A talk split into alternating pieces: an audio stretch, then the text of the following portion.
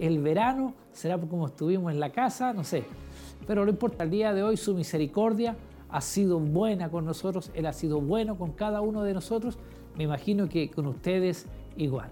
Un saludo a quienes recién se están incorporando a las transmisiones, Dios le bendiga grandemente y qué bueno es saber que Dios vive y reina para siempre en medio de estos tiempos. A pesar de todo lo que hemos pasado, el Señor ahí ha sido misericordioso, Él nos ha guardado, nos ha protegido, nos ha cuidado. Hay muchos que igual han caído enfermos eh, por la pandemia, por otro tipo de enfermedades, pero Dios también ahí ha estado ahí levantando ahí su presencia y dando sanidad ahí a los enfermos. Confiemos en el Señor, confiemos en nuestro Padre Celestial y confiemos que hoy también tendremos palabra del Señor, mensaje de Dios en el labio de nuestro obispo Hugo Alfonso Montesino. Nuestro hermano Roberto Veloso también se hace presente en esta tarde. Bendiciones, hermano Mario, familia Veloso Yoa, viéndoles si lo es en casa. ¿no? Ahí los hermanos se preparan ya en familia, están todos ahí atentos a las transmisiones, atentos a lo que viene. Eh, Pablo Pérez Tapia, Dios les bendiga mucho, queridos hermanos, saludos a toda la congregación, en especial al pastor Hugo Montesino, desde Iglesia Centro Cristiano para la familia San Gil, Colombia. Mire, imagínense desde qué lugar, desde qué parte nos están viendo. Un saludo ahí al Centro Cristiano para la familia de San Gil en Colombia. Un abrazo grande ahí, Dios les bendiga grandemente y qué bueno es poder traspasar las fronteras, traspasar los países y poder llegar también con palabra de Dios. Sabemos que el Dios que se predica acá es el mismo Dios que está en Colombia, que está en Brasil, que está en Estados Unidos, que está en todo lugar. A ese Dios estamos sirviendo nosotros con mucha alegría en nuestros corazones y qué bueno es poder tener estos medios de comunicación y que se utilicen de una muy buena manera, que es pregonando el Evangelio de Jesucristo. Así que le damos gracias al Señor por todos los saludos que ya han llegado hasta esta plataforma. Dios le bendiga grandemente cuando estamos eh, muy cerca ya de poder compartir con ustedes todas las alabanzas, todo el cántico de adoración a nuestro Dios, para que así de esa forma nos, nos preparemos como pueblo del Señor a recibir el mensaje de la palabra de nuestro Señor y Salvador. Es por eso que le invitamos a que no se aparten de la sintonía, sigan junto a nosotros. También, a ver aquí otro saludo más. Eh, Larry Castillo, hola mi hermano, necesito la bendición y oración por Mauricio Rubio, Dios conoce mi necesidad. Bendiciones para mi pastor, su familia, gracias por este hermoso medio de comunicación. Por supuesto, ahí estaremos orándole, nuestro obispo, sabemos que todas las peticiones serán canalizadas ahí a nuestro obispo para que él al final pueda, él esté orando por todas las peticiones. Y yo en este momento ya quiero dejar los micrófonos, los micrófonos, perdón, y dejarle en compañía de lo que es si lo es en casa. Dios les bendiga, mis hermanos. Estamos contentos y felices de poder estar un día más con ustedes. En esta tarde de día jueves queremos llevarles este Siloé en casa, allí donde está usted en sus hogares, poder adorar, bendecir el nombre del Señor. Le queremos invitar para que usted deje este espacio y podamos bendecir, adorar el nombre de nuestro Señor Jesucristo. Nosotros desde ya comenzamos a adorar, bendecir el nombre de nuestro Dios, así que le invitamos para que allí donde está usted, con gozo, con alegría, podamos adorar, bendecir el nombre del Señor con las alabanzas para nuestro Dios.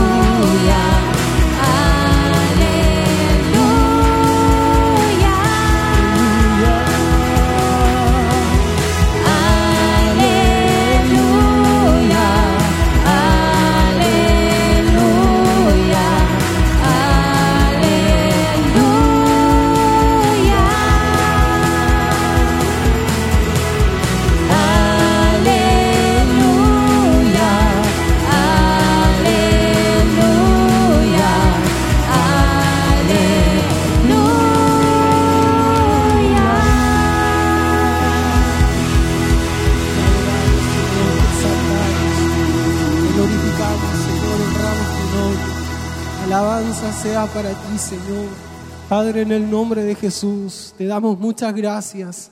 Gracias por esta tarde que podemos reunirnos, Señor, de esta forma virtual, Señor.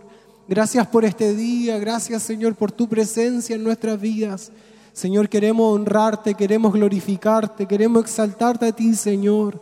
Has lavado, Señor, nuestras vidas, nos has perdonado, Señor, has bendecido, Señor, nuestra vida. Es por eso que en esta hora, Señor, a modo de retribución, Dios mío, en base, Señor, a todo lo que tú has hecho, queremos adorarte, Dios mío, queremos bendecirte, entendemos que solamente la gloria te pertenece a ti, Señor. Por eso que en esta tarde hemos venido, Dios mío, con el propósito de adorarte, de bendecirte, de exaltarte, Señor. También para bendecir a otros, Señor, para bendecir a aquellos que están en sus hogares, Padre, esperando una palabra de bendición, Señor, esperando un momento, Señor, esperando este momento para poder adorar, bendecir tu nombre. Bendice a aquellos, Señor, que están a la distancia allí en sus hogares, Dios mío Señor, a nuestros hermanos, a nuestras hermanas, Señor, que están en sus hogares. Que tu presencia, Señor, y tu Espíritu Santo les alcance, amado Dios, a través de la televisión, de la radio, de la internet, Señor. Tu Espíritu en esta tarde les pueda ministrar, Señor. Intercedemos por ellos, Señor. No sabemos la condición de nuestros hermanos. Dios mío, llevamos mucho tiempo sin poder reunirnos, sin poder congregarnos y se nos ha hecho difícil, Señor amado. Es por eso, señores, que oramos por todos nuestros hermanos que están en sus hogares. Dios mío, quizás a veces la fe se debilita. Dios mío, a veces vivimos situaciones, tenemos que enfrentar problemas, dificultades. Y nos olvidamos, Dios mío, de que tú estás con nosotros.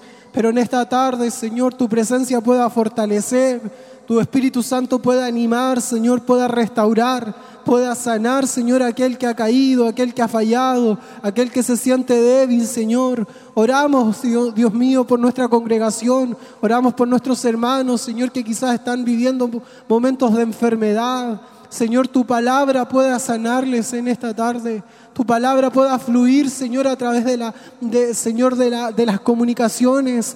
Señor, te necesitamos, Dios mío. Hoy más que nunca, Señor, necesitamos y reconocemos esa necesidad de tu presencia, Señor amado. Dios mío, renueva las fuerzas también de aquellos que trabajan día tras día, constantemente por sacar al aire, Dios mío, este trabajo, este Siloé en casa. Bendice a nuestro obispo, Dios mío. Dótale de gracia, de sabiduría, Señor amado, para que pueda predicar tu palabra. Señor, queremos bendecirte. Queremos, Señor, que tú puedas levantar en este tiempo también a tu iglesia, Señor.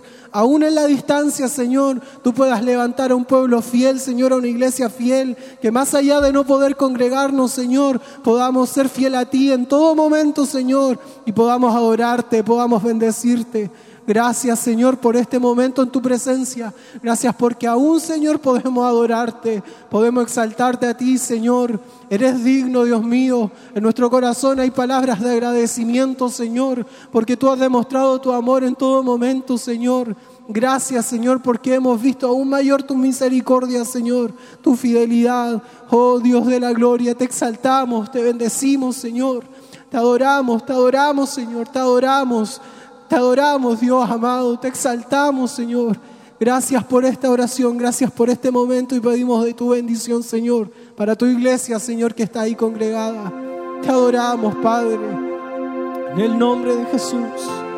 Te bendecimos, Espíritu de Dios. Y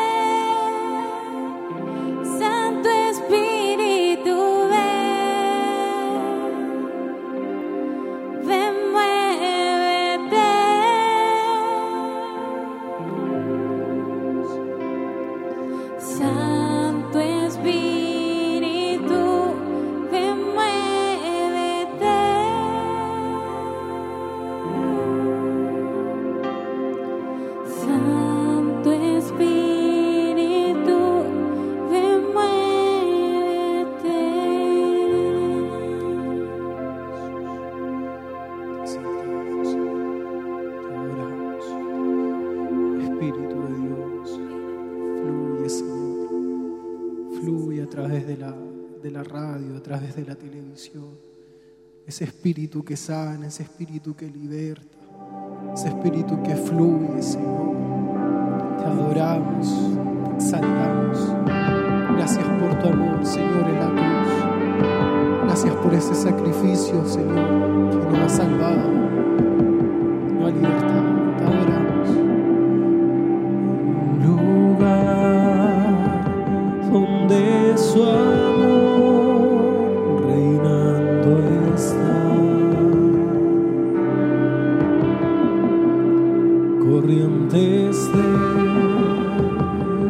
Yeah.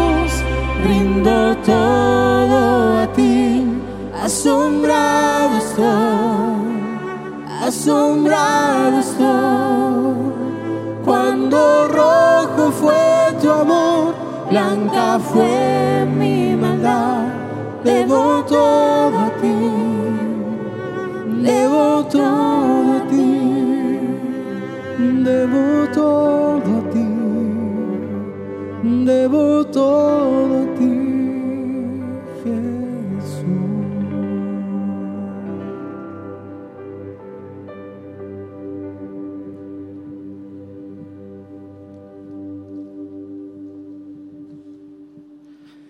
Buenas tardes a todos nuestros hermanos y hermanas que están en la sintonía y a quienes eh, se van conectando poco a poco en este día y por supuesto participando de este culto Siloé en casa. Le damos la bienvenida a todos ustedes y esperamos en el Señor que ya estén siendo bendecidos a través de la alabanza, a través de la adoración y esperamos a través también de la palabra que Dios pueda ministrar su vida, pueda ministrar su corazón. No hay duda de que el Señor está con su presencia fluyendo, tocando, ministrando, bendiciendo en una forma especial.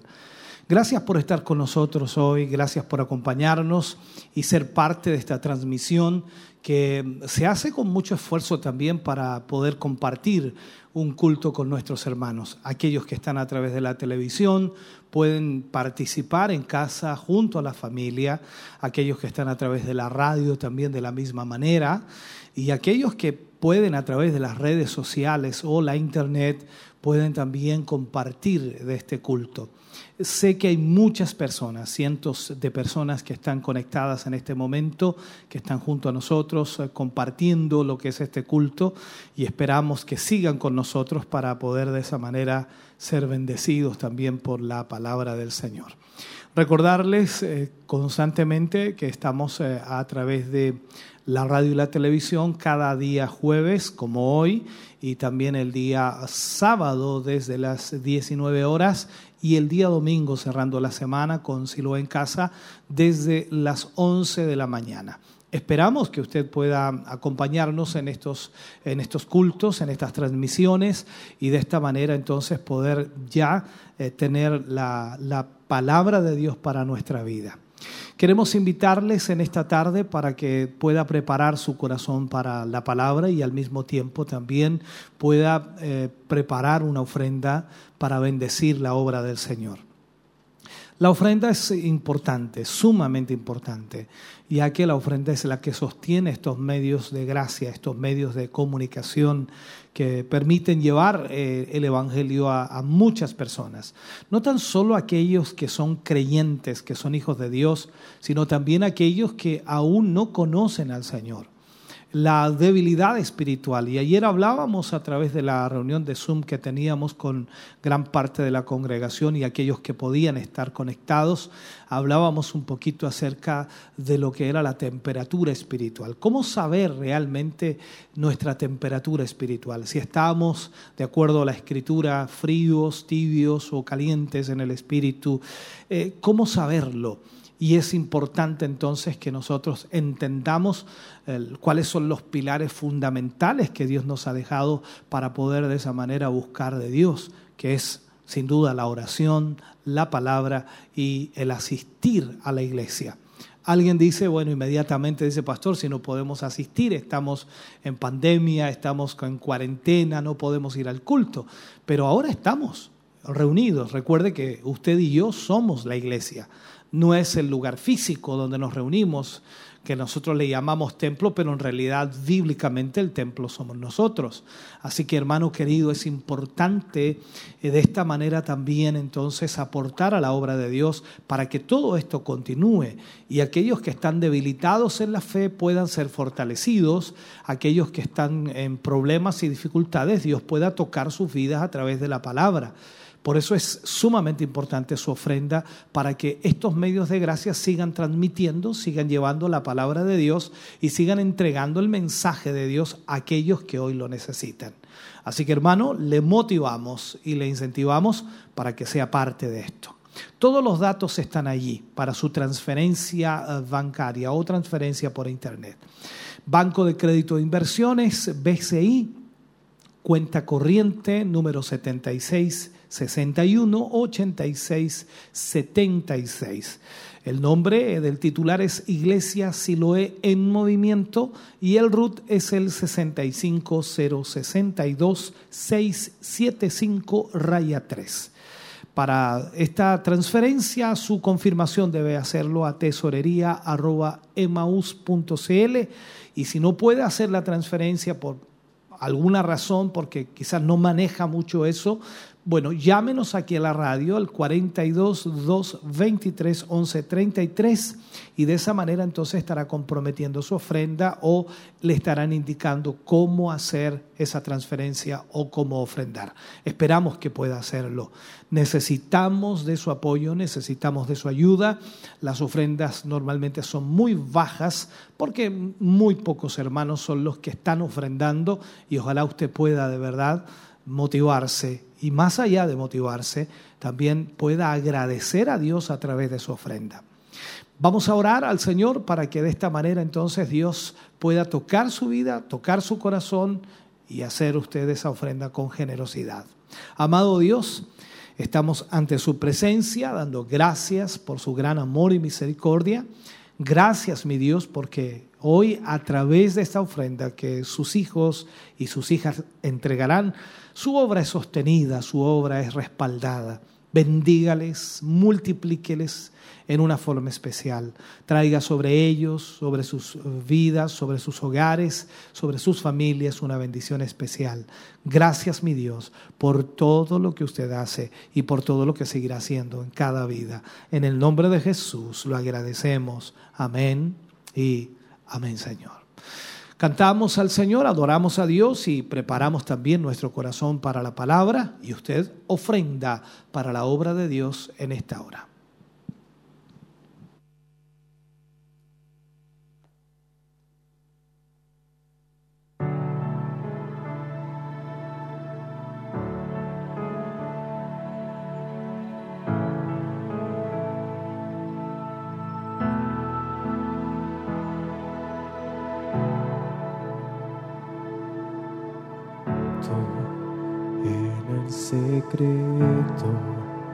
Mientras Dios hace su obra en mí.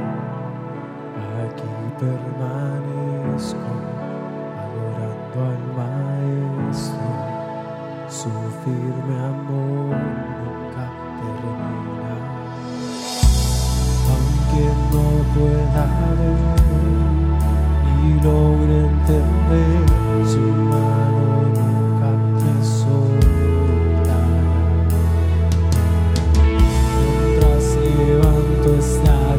Dios ora mi favor, su presencia se mueve aquí.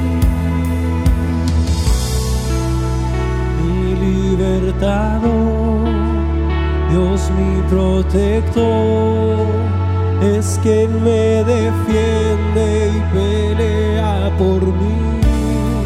Su nombre es vencedor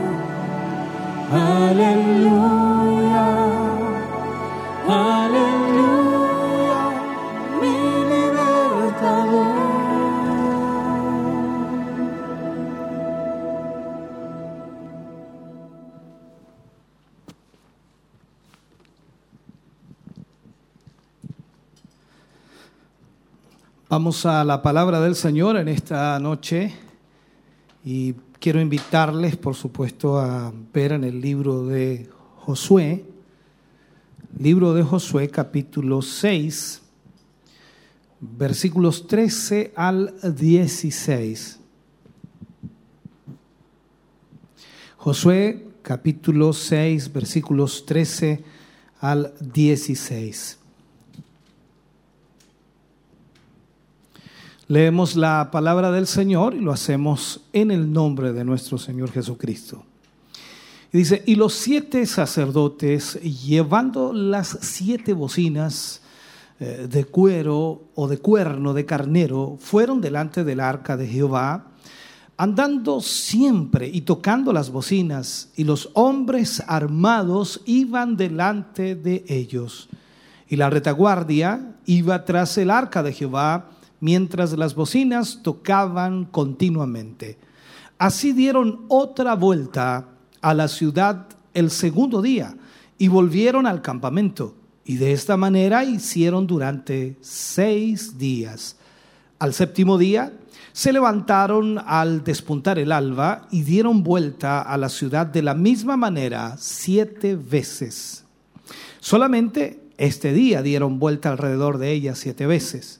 Y cuando los sacerdotes tocaron las bocinas la séptima vez, Josué dijo al pueblo, gritad, porque Jehová os ha entregado la ciudad. Oremos al Señor. Amado Dios, estamos ante tu presencia dando gracias, Señor, por lo que hoy recibiremos, dando gracias por tu palabra, dando gracias, Señor, porque a través de la historia bíblica, somos bendecidos y a través de ella entendemos, Señor, que tú estás con nosotros y que tal como lo hiciste con tu pueblo, Señor, y que estuviste con Josué, así también tú estarás con nosotros. Gracias, mi Dios, por lo que hoy recibiremos y nos enseñarás a través de esta palabra. En el nombre de Jesús, pedimos, Señor, tu gracia divina sobre cada uno de nosotros y sobre aquellos que hoy nos observan, nos ven y nos oyen a través de los diferentes medios de comunicación. Pedimos tu bendición para la gloria de Dios. Amén y amén, Señor. Hoy vamos a hablar y usar como título en esta clase o en esta lección número 4, los muros caen. Este es el enfoque que vamos a tomar en el día de hoy. ¿Qué vamos a ver en este capítulo? En realidad en este capítulo vemos que la ciudad de Jericó sería sitiada, de acuerdo a lo que nos muestra este capítulo. Se rodeó la ciudad y los muros cayeron.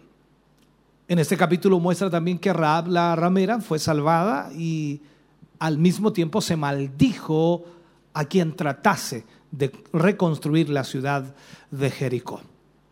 Los israelitas estaban acampando y acampados ahora en la orilla occidental del Jordán con un tremendo sentimiento de expectativa, a ver qué es lo que iba a ocurrir, qué es lo que iba a suceder. Esta era la tierra que Dios les había prometido, esta era la tierra que Dios les había dado a ellos en heredad. Era la tierra que fluía leche y miel, es decir, una tierra rica en agricultura, una tierra también muy rica en ganadería. Por lo tanto, ellos sabían que esta era la tierra que Dios les había prometido. Entonces era la tierra que se les había mandado poseer.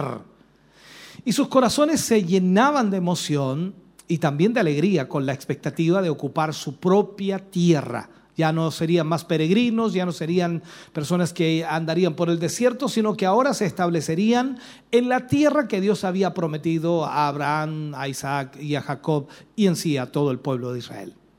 Entonces Dios preparó a su pueblo para entrar en la tierra. Dios lo preparó. Hay tres cosas importantes que habían tenido lugar en este proceso de preparación. Recordemos, el primero de ellos, los israelitas eh, fueron circuncidados. La circuncisión era la señal del pacto que Dios había hecho con Abraham, por lo tanto ellos debían estar bajo esa eh, señal. También, como segundo o en segundo lugar, ellos comieron del fruto de la tierra y se dieron cuenta a través de ello que la tierra era lo que Dios había prometido. Y tercero, a Josué le fue dada una visión del príncipe de las huestes del Señor. Cuando Josué se preparó para circuncidar a los varones de Israel, en la historia que vemos, preparó cuchillos bien afilados, dice. Y esos cuchillos nos habla de alguna manera de la palabra de Dios. Ah, recordemos lo que dice Pablo en Hebreos capítulo 4, versículo 12, porque la palabra de Dios es viva y eficaz y más cortante que toda espada de dos filos. Y penetra, dice, hasta partir el alma y el espíritu las coyunturas y los tuétanos y discierne los pensamientos y las intenciones del corazón. Entonces podemos ver que a través de esta situación que el pueblo de Israel tenía que pasar, esos cuchillos bien afilados que Josué preparó, estaba hablando en realidad de la palabra para el día de hoy. La palabra de Dios le ayuda a uno constantemente a discernir entre lo bueno y lo malo. La palabra de Dios nos va mostrando la dirección a seguir, el camino que nosotros debemos tomar o lo que debemos hacer como creyentes y como hijos del Señor. Hoy en día las, las pautas de conducta, en realidad esa conducta moral, han sido prácticamente borradas del escenario de la tierra y en muchos de nuestros países hoy día ya no hay conducta moral. O sea, se le llama moral a lo inmoral. Es una cosa bien extraña lo que digo, ¿no? Pero se le llama moral a lo inmoral, porque se le ha ido normalizando todo esto y es una inmoralidad lo que está sucediendo. Y lo que necesitamos, por supuesto, hoy día es volver a la moralidad bíblica, volver a la escritura, volver a la palabra de Dios y basar nuestra vida en la moral bíblica.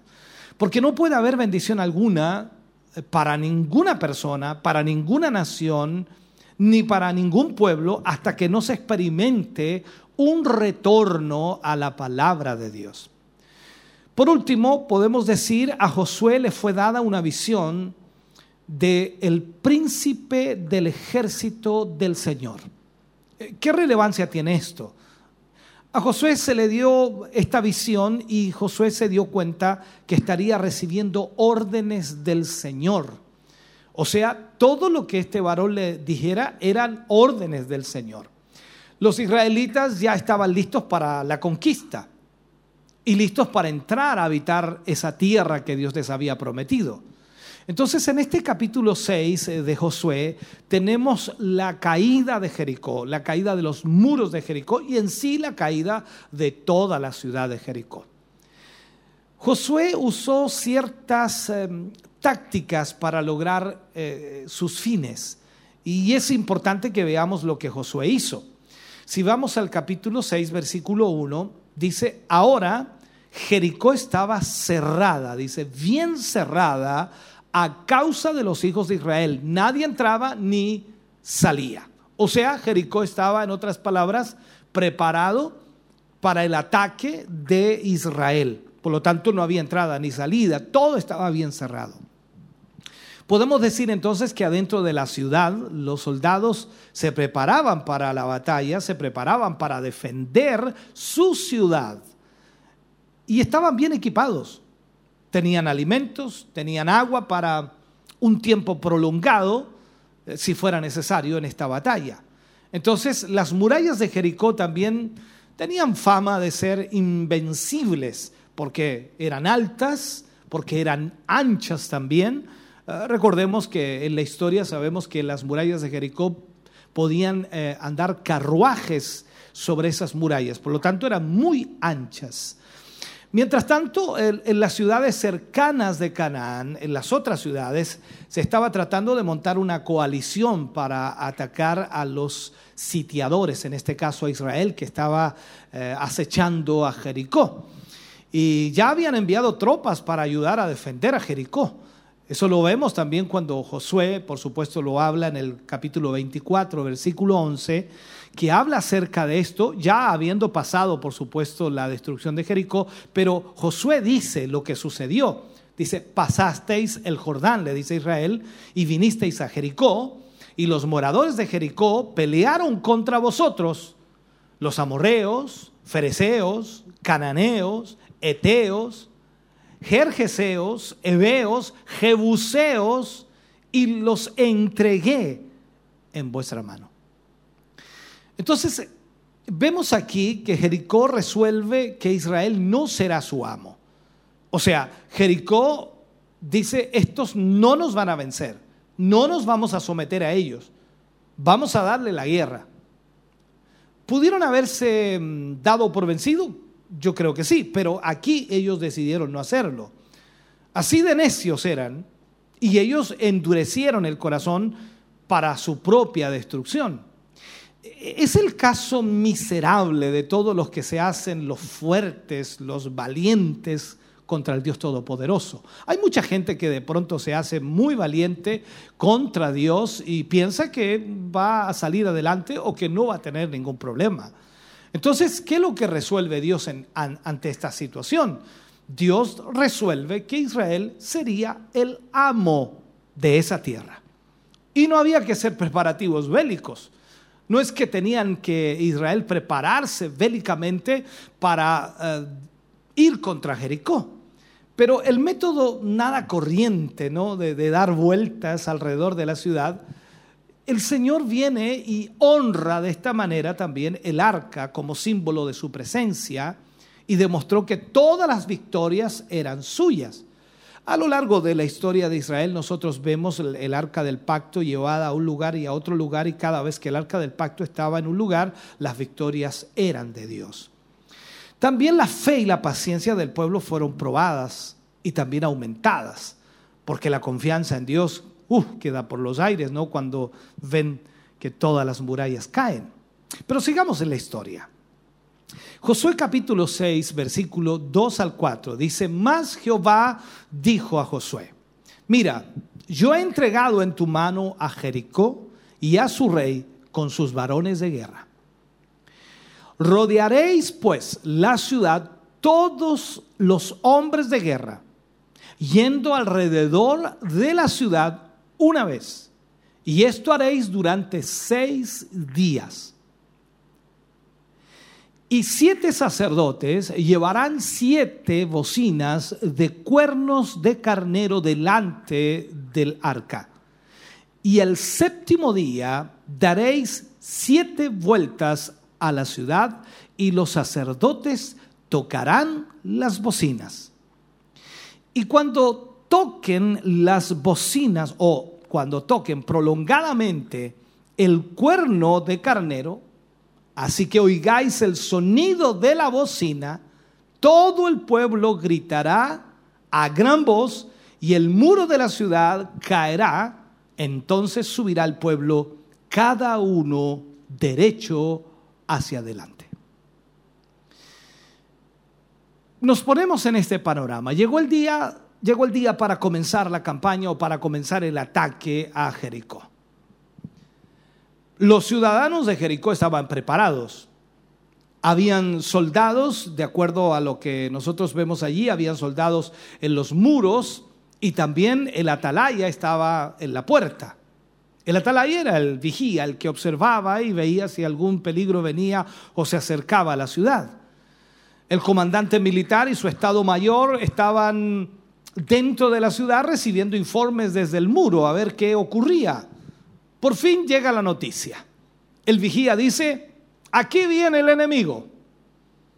Entonces Josué y el ejército de Israel avanzaban hacia la ciudad. Delante de la procesión, de acuerdo a la Biblia, dice que iba el arca del pacto y era llevada por los sacerdotes. Los sacerdotes también llevaban, recuerde, cuernos. Y el atalaya entonces del muro grita, aquí vienen, prepárense. Y podemos agregar, parece que intentan atacar por la puerta. Por tanto, las fuerzas de Jericó quizás se reunieron todos en la puerta. Estaban listos para la batalla en caso de que la puerta fuera destruida, derribada. Entonces cuando el ejército de Israel estaba a menos de un kilómetro, o a menos de un kilómetro literalmente, de esas murallas, el pelotón se detuvo. Se detiene como a un kilómetro de la ciudad.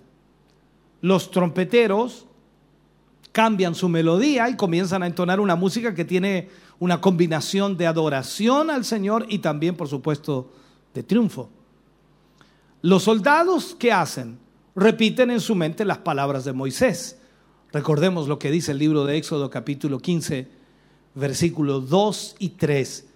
Jehová es mi fortaleza y mi cántico, y ha sido mi salvación. Este es mi Dios, y lo alabaré. Dios de mi Padre, y lo enalteceré. Jehová es varón de guerra. Jehová es su nombre. Imagínese ese momento. Todos los sacerdotes allí, todo el pueblo de Israel meditando en las palabras de Moisés. Detrás de las murallas en Jericó, los capitanes y los soldados observan con mucho cuidado lo que está aconteciendo. ¿Y qué hace Josué? Josué levanta su espada y los guerreros doblan en un ángulo de 90 grados, comenzando a rodear la ciudad.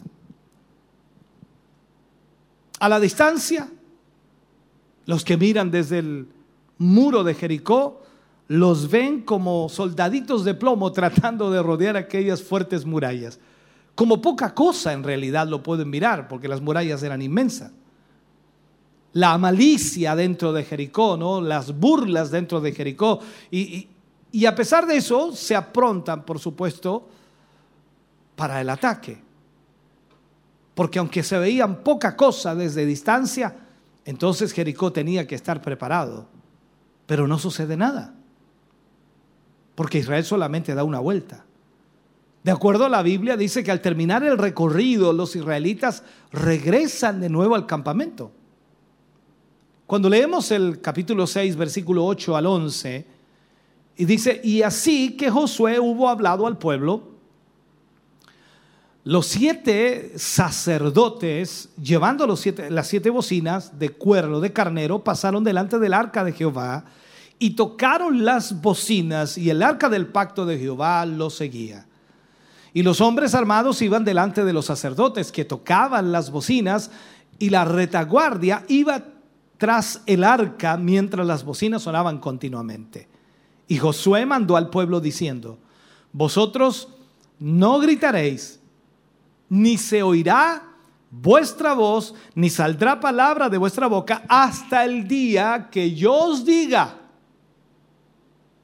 Y cuando yo os diga, gritad, entonces gritaréis. Así que él hizo que el arca de Jehová diera una vuelta alrededor de la ciudad y volvieron luego al campamento y allí pasaron la noche. Pero luego sucedió una cosa muy extraña. De nuevo el atalaya gritó, no van a atacar la puerta, mirando lo que Israel hacía, ¿no? Se volvieron, parece que van a dar una vuelta a la ciudad. Atacarán por otro lado, me imagino cada situación allí.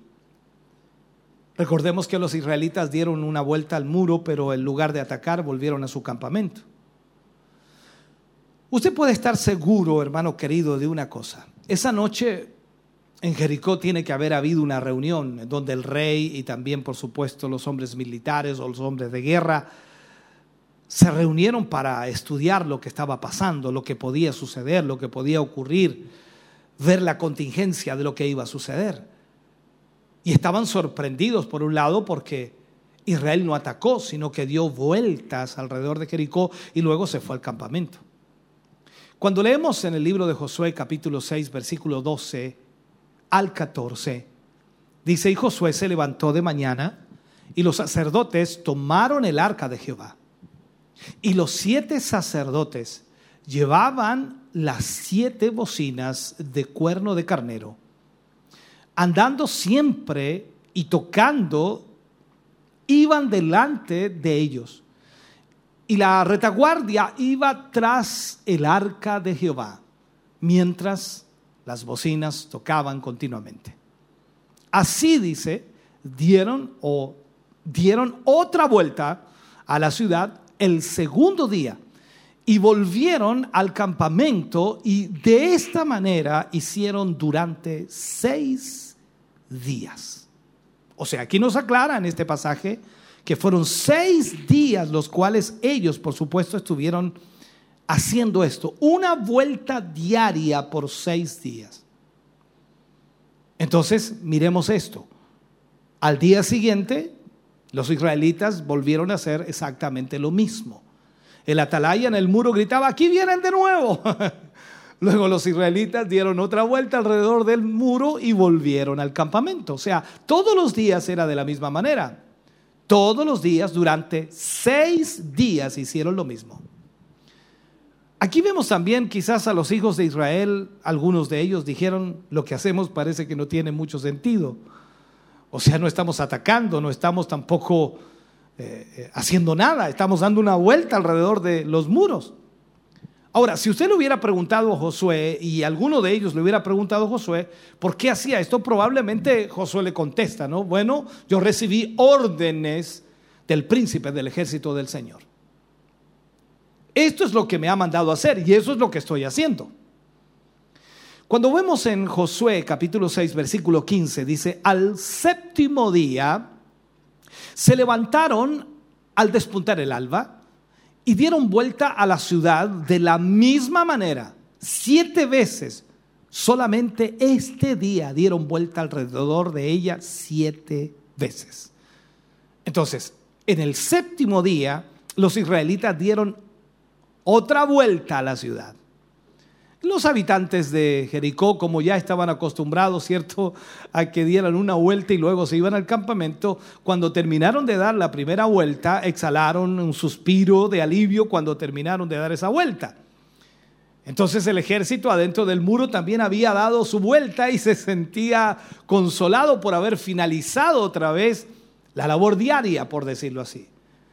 Y todo el mundo se sentó para descansar cuando de repente la atalaya dio el aviso Esperen un momento. Van a dar otra vuelta. Va, qué extraño. Si daban una vuelta diaria y ahora en este día séptimo están dando dos. Por tanto, los israelitas dieron otra vuelta a Jericó. Dieron la tercera, dieron la cuarta vuelta, dieron siete vueltas ese día. Y cuando hubieron terminado la séptima vuelta, los sacerdotes tocaron las bocinas y los muros de Jericó cayeron. Veamos lo que dice la Biblia. Josué capítulo 6, versículo 20 dice, entonces el pueblo gritó y los sacerdotes tocaron las bocinas y aconteció que cuando el pueblo hubo oído el sonido de la bocina, gritó con gran vocerío y el muro se derrumbó y el pueblo subió luego a la ciudad, cada uno derecho hacia adelante, y la tomaron. Este tiene que haber sido un espectáculo dantesco, o sea, inmensamente grande. La muralla de Jericó, porque no es una muralla, son los muros de Jericó que rodeaba la ciudad, habían caído en su totalidad. salvo un pequeño lugar en el extremo oeste.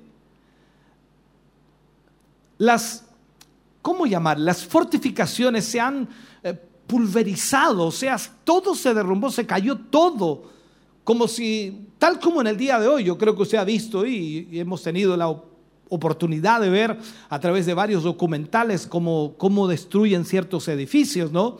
Es como si hubieran colocado miles de kilos de dinamita en 100 lugares distintos y se hubieran detonado al mismo tiempo y todos los muros cayeron pulverizados. Cientos de arqueros quedaron ahí aplastados, sepultados por los grandes pedazos de rocas donde el muro se desplomó. Los gritos ensordecedores de dolor, los miles de heridos, tiene que haber sido brutal eso. El mismo rey de Jericó, con pavor, con miedo, observa cómo su ciudad tan orgullosa, esa fortificación magnífica, ha quedado completamente indefensa en ruinas.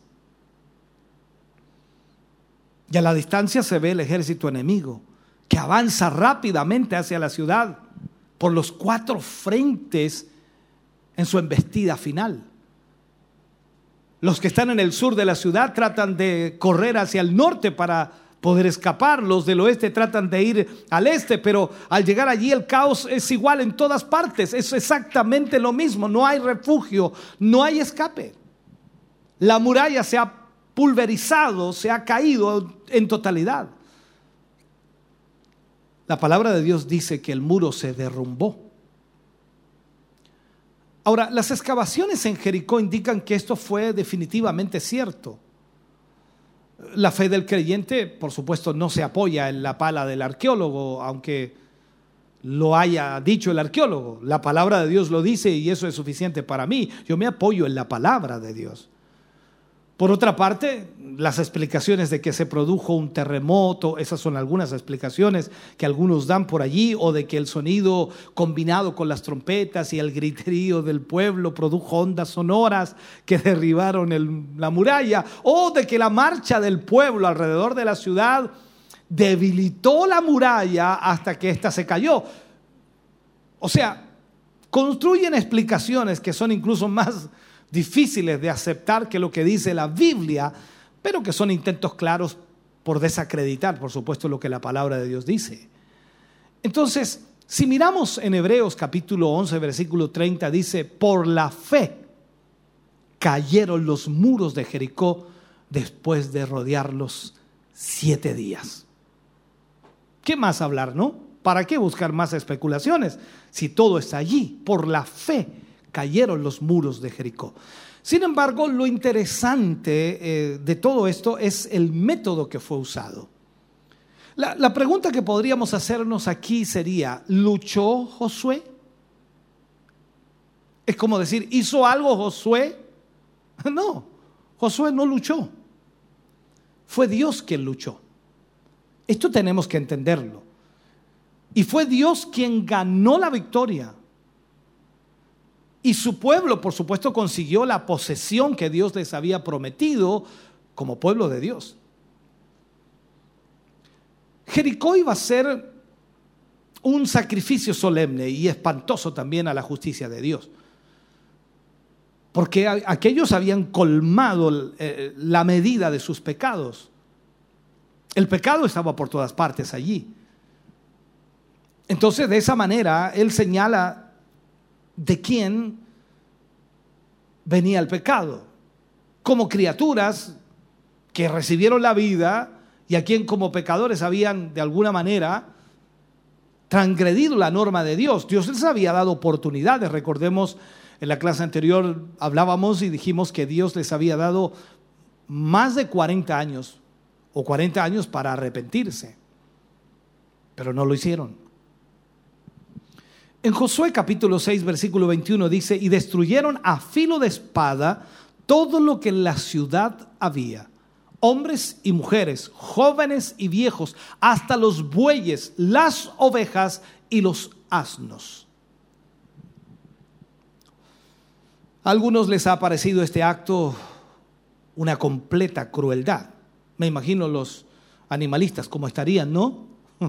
Tratando de, de ir en contra de esto. Sin embargo, cuando hacemos una cuidadosa investigación de todo el problema y de los caminos y las obras de Dios, tal como se revelan en las Escrituras, cuando nosotros vemos eso, lleva a una conclusión muy diferente. Debe recordarse que los israelitas actuaron obedeciendo estrictamente las órdenes de Dios. Y esto no era algo que Dios les había dicho ahí, sino que Dios lo había dicho a Moisés muchos años antes para todo el pueblo. Deuteronomio capítulo 20, versículo 16 al 18, dice, pero de las ciudades de estos pueblos que Jehová tu Dios te da por heredad, ninguna persona dejarás con vida. Está claro, ¿no? Sigue diciendo el 17, sino que los destruirás completamente al Eteo, al Amorreo, al Cananeo, al Fereceo, al Ebeo y al Jebuseo, como Jehová tu Dios te ha mandado para que no os enseñen a hacer según todos sus o según todas sus abominaciones que ellos han hecho para sus dioses y pequen contra Jehová vuestro Dios. O sea, esa era la razón de destruirlos. Por lo tanto, cualquier acusación contra ellos o contra Israel en este caso es una acusación directa contra la justicia de los juicios divinos. Dios había determinado que todos fueran destruidos. Los cananeos habían llegado de una manera al límite de su tiempo de gracia, o sea, ya se había acabado la gracia para ellos. Dios les había dado suficiente oportunidad para arrepentirse, Dios les había dado mucho tiempo. Así que como lo hace con cada persona en este mundo, Dios les da oportunidad para arrepentirse, pero en este caso ya había llegado su tiempo. Cuando leemos la palabra de Dios en 2 de Pedro capítulo 3 versículo 9, dice, el Señor no retarda su promesa, según algunos la tienen por tardanza, sino que se sino que es paciente, dice, para con nosotros, no queriendo que ninguno perezca, sino que todos procedan al arrepentimiento. Podemos decir entonces que al final la misericordia no puede proseguir sin interferir con la justicia de Dios. O sea, Dios no puede tener una misericordia prolongada porque al final la justicia de Dios va a chocar en ese sentido. Y cuando llegue ese momento, Dios debe hacer algo a fin de actuar en consonancia con su carácter, que incluye tanto justicia como también misericordia.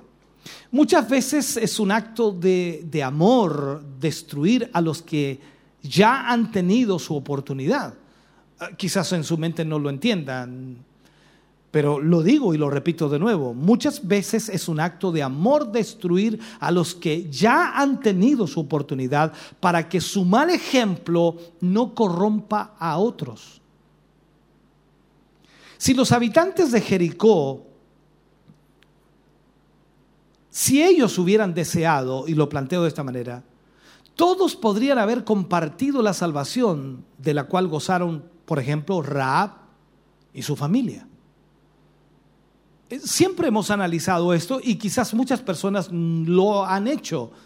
Y hay muchos eruditos bíblicos que han dicho de que si, si realmente Jericó se hubiera arrepentido, posiblemente todo Jericó hubiera sido salvo. Porque ¿por qué Raab? ¿Por qué su familia? Porque creyó. Y aquí vemos la realidad. Pero Jericó no quiso hacerlo. Raab no pereció con los que no creyeron. Su familia tampoco. Veamos lo que dice el capítulo 6, versículo 25 de Josué.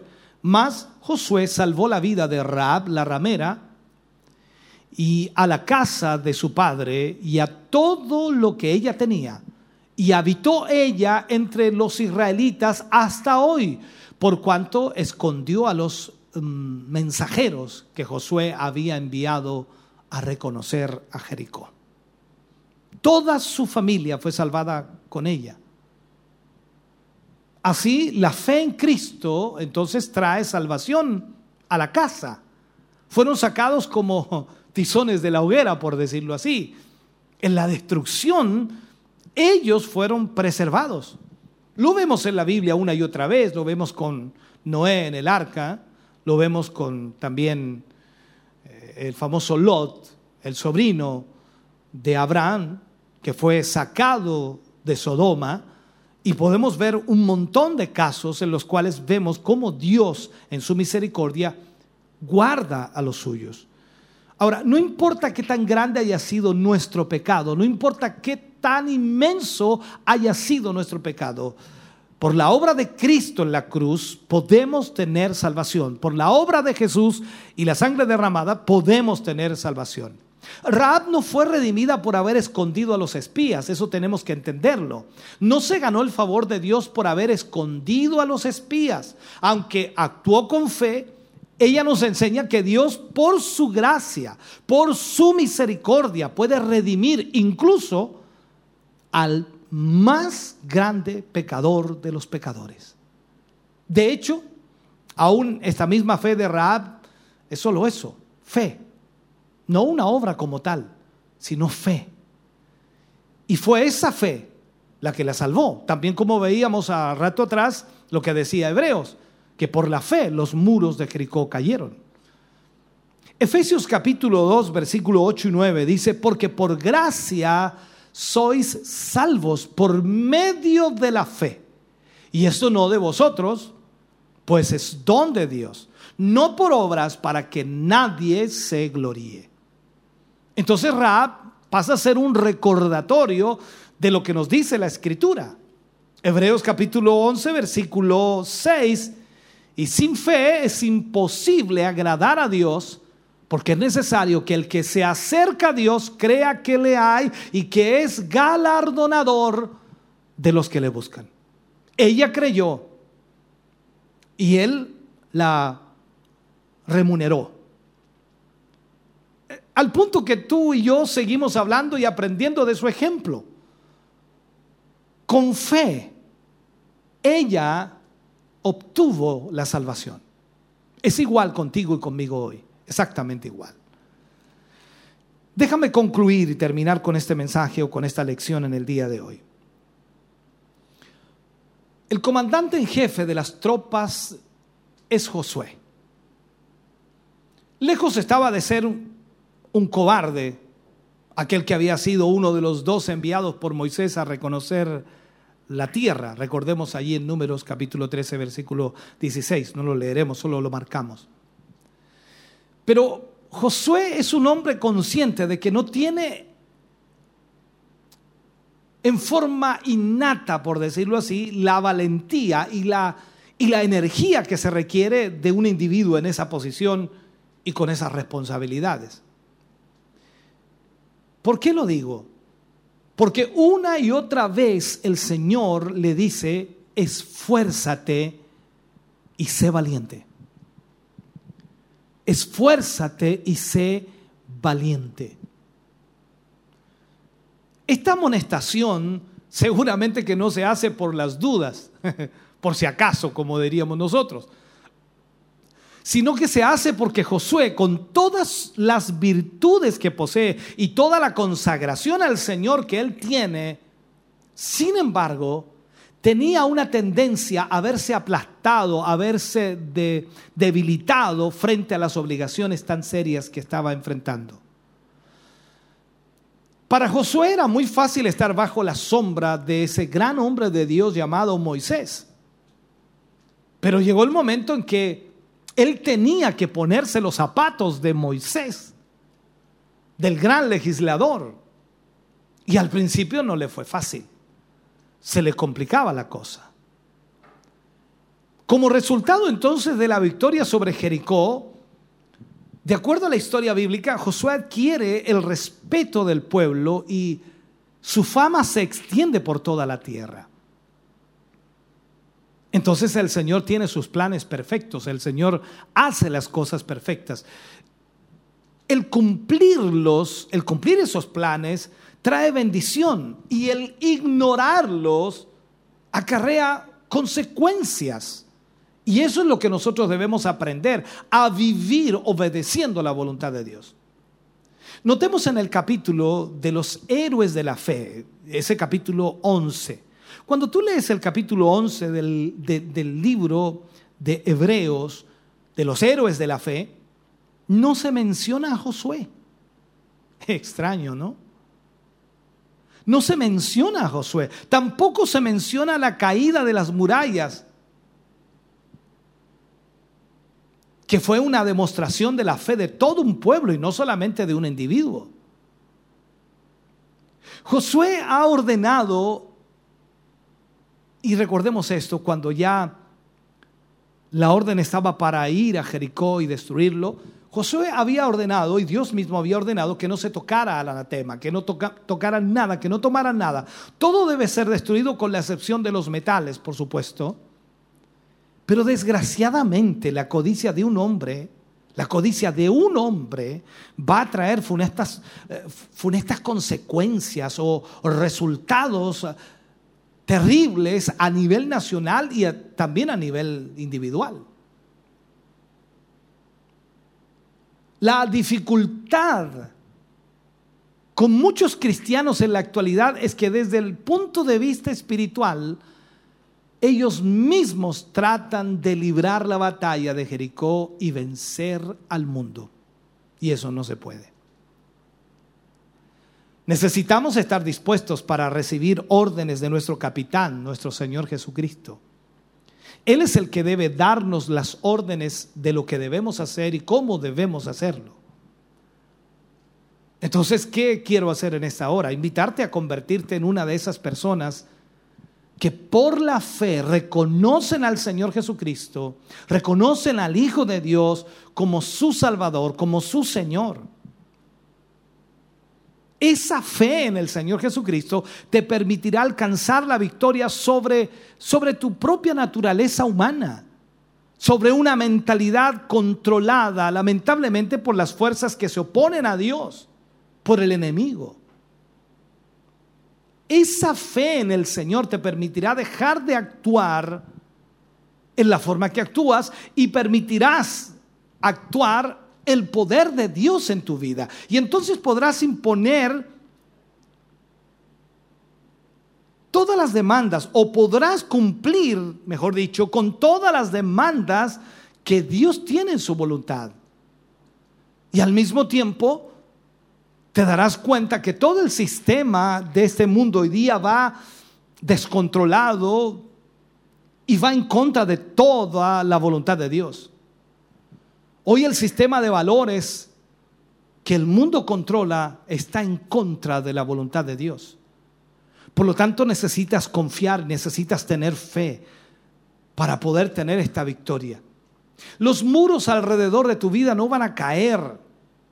No vas a obtener la victoria si no tienes a Cristo en tu vida.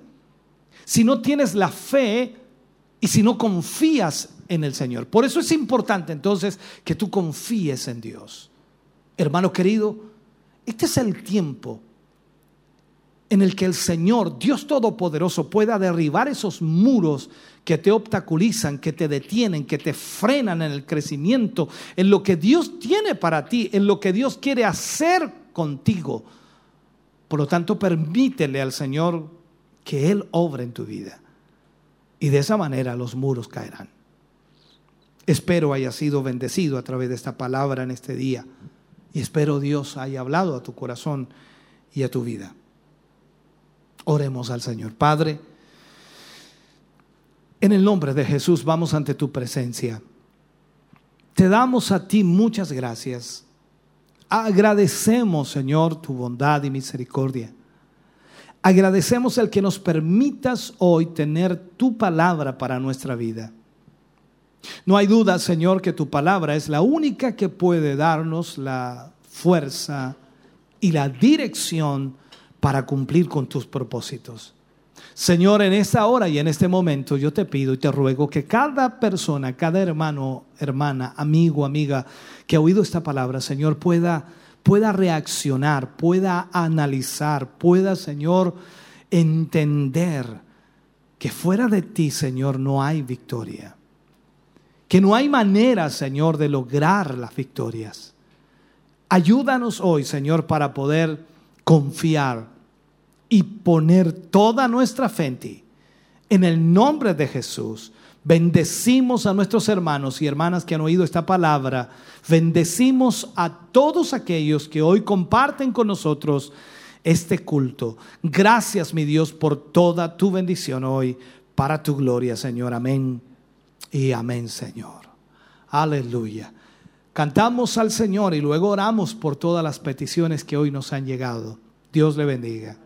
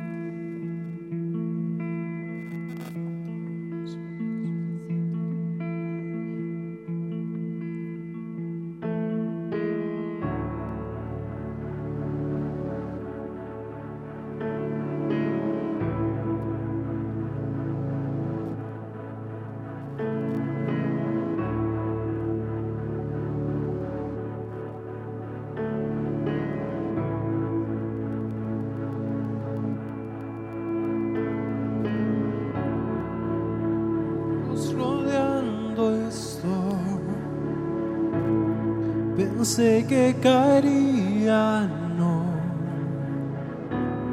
mas nunca me has fallado, Dios.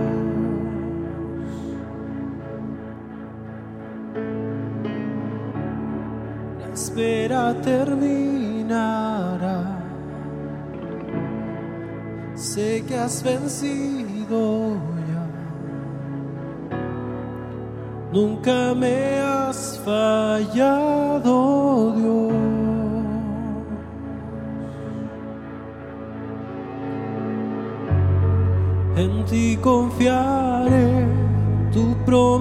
promesa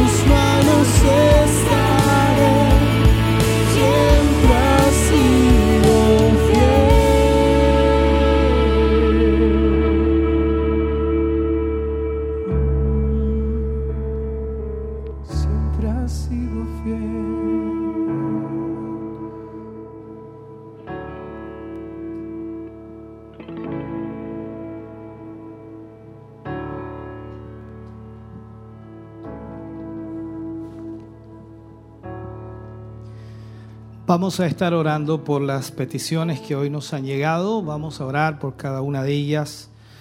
Agradecer también al Señor por los hermanos que hoy han ofrendado. Agradecemos su aporte para la obra del Señor. Vamos a estar orando por la hermana Elsa Subiabre por fortaleza para su vida. La hermana Mirta pide oración por Tomasito, niño de tres años que está desaparecido desde ayer. Quizás también usted ha visto un poco las noticias acerca de eso. Y vamos a estar orando por eh, Larry Castillo, pide oración por Mauricio Rubio. Michel Heriberto Caro Martínez pide la oración por la hermana Eliana Martínez y por María Caro por fortaleza y sanidad. Cintia Merino pide oración por su vida, por sanidad. Y Viviana Riquelme García pide por Diana Correa una pequeña por sanidad y fortaleza. Todas estas peticiones entonces las ponemos en esta oración final, agradeciendo también al Señor porque nos ha permitido poder estar juntos hoy adorando y exaltando al Señor. Oremos. Padre, gracias le damos. Agradecemos, Señor, el poder interceder por tantas personas, Señor, que están en momentos difíciles, ya sea por enfermedad, dolencias, situaciones, Señor, que sin duda son complejas. Oramos y pedimos en esta hora, Señor, que su mano de amor y misericordia sea extendida sobre cada uno de ellos. Padre, en el nombre de Jesús pedimos que toda enfermedad sea quitada. Que sea en su voluntad, Señor, que su mano se mueva en favor de aquellas vidas, para que en esta hora y momento, Señor, su poder sea derramado sobre ellos. Confiamos, creemos, tenemos fe, Señor, de que usted obra en este tiempo, de que usted hace milagros. Creemos, Señor, de que usted sana toda enfermedad, que usted quita toda dolencia. Ahora mismo, Señor, muchos hermanos y hermanas que están a través de la radio, la televisión, la internet, Señor, están enfermos, están viviendo momentos difíciles. Yo le pido, Señor, que su poder obre a través de estos medios de comunicación, que obre a través, Señor, de la radio, que obre a través de la televisión y sane al enfermo hoy. En el nombre de Jesús, reprendemos toda dolencia, reprendemos toda enfermedad y creemos, Señor, que usted les sana para su gloria. Gracias por lo que usted hace hoy. En el nombre de Jesús. Aleluya. Bendito Dios. Padre, gracias por este culto. Gracias por su palabra. Gracias por su presencia en medio nuestro. Al concluir y cerrar, Señor, pedimos su bendición sobre nuestras vidas, sobre las vidas de nuestros hermanos y hermanas. Llévenos en paz, en comunión, Señor, sin duda, bajo su protección divina, para su gloria. Amén y amén, Señor. Aleluya. Gracias damos a Dios y también, por supuesto, como siempre, a nuestros hermanos de renuevo que nos apoyan a través de la alabanza, la adoración.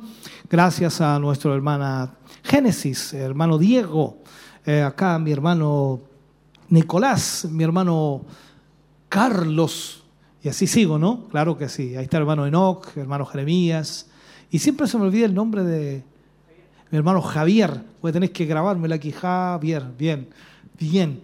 Eh, hermano Ezequiel, me parece que está arriba en, el audio. Está también nuestro hermano Michael, hermano Jeremías, hermano Edén, hermano Abraham, eh, hermano Luis y Nostroza también. Y por supuesto, nuestro hermano Mario Fuentes. Volvemos a los estudios de Televida. Recordarles, por supuesto, el sábado estamos junto a ustedes a través de Silo en Casa. Y el domingo, el sábado es a las 7 de la tarde, el domingo a las 11 de la mañana. Dios les bendiga grandemente. Gracias por estar con nosotros en este día. Bendiciones.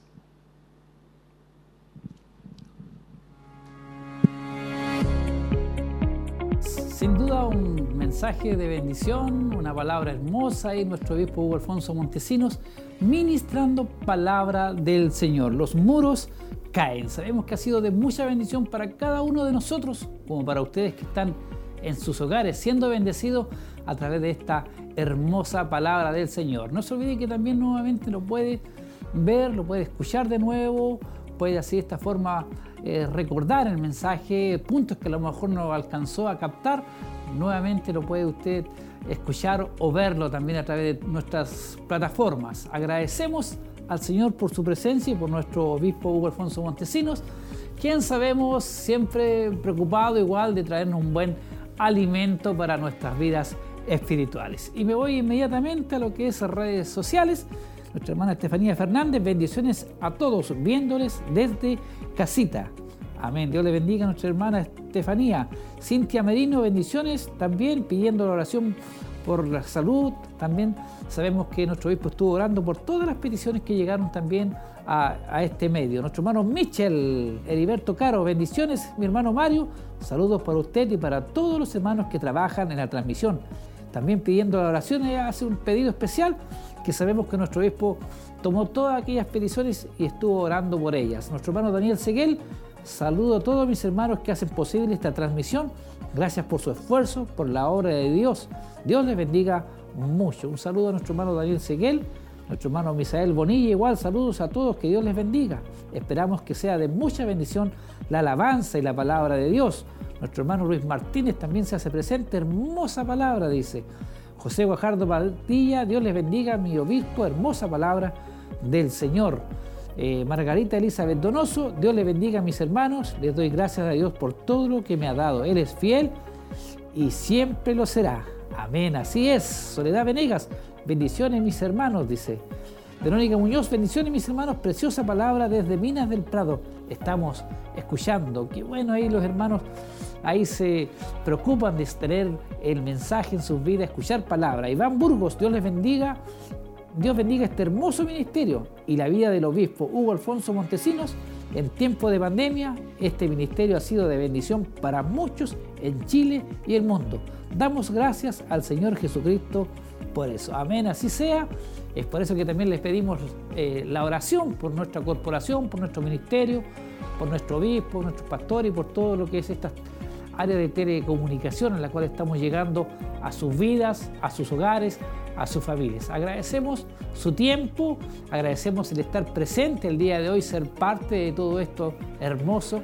Nuestro obispo lo decía el día eh, sábado, si lo es en casa a partir de las 19 horas y el día domingo a partir de las 11 de la mañana y mañana viernes a partir de las 19 horas también si lo es informa. Le damos gracias al Señor, gracias a nuestros hermanos ahí que estuvieron haciéndose presente también, apoyando en todo lo que es las transmisiones. Eh, instarle también a cada uno de ustedes a seguir nuestras páginas para que así conozcan más de nuestra corporación, www.televida.cl, www.emaus.cl y www.hugomontesinos.cl, donde usted también puede conocer más, ver mensajes, escuchar mensajes, también están escritos ahí hay mucho material, así que para que se introduzca en los momentos a lo mejor de ocio, pueda aprovechar estas instancias. Yo por mi parte ya me despido, deseándoles que tengan una muy buena noche y que el Señor les bendiga.